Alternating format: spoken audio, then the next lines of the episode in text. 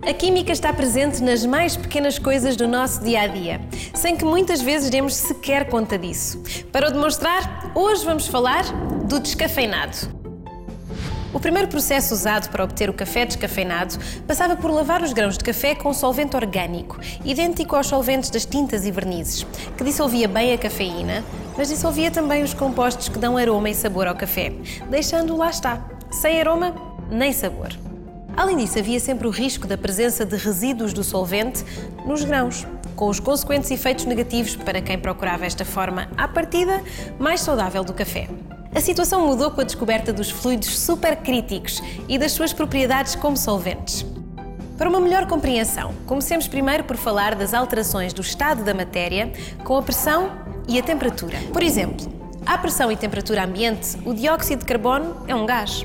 Mas com o aumento da pressão pode passar a líquido e se baixarmos a temperatura, passa a sólido. Se aumentarmos a temperatura e a pressão, atinge um novo estado, o de fluido supercrítico, passando a apresentar propriedades de líquido e de gás, ou seja, um gás com densidade de um líquido.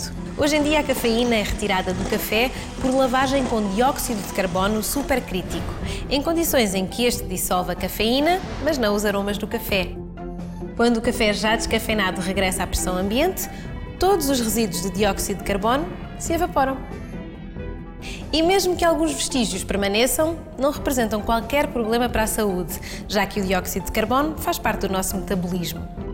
Assim, graças aos desenvolvimentos da química, pode saborear o gosto e o aroma do café sem os efeitos prejudiciais da cafeína. Para saber mais sobre a química do descafeinado, visite o nosso site, aquimicadascoisas.org ou procure-nos no Facebook.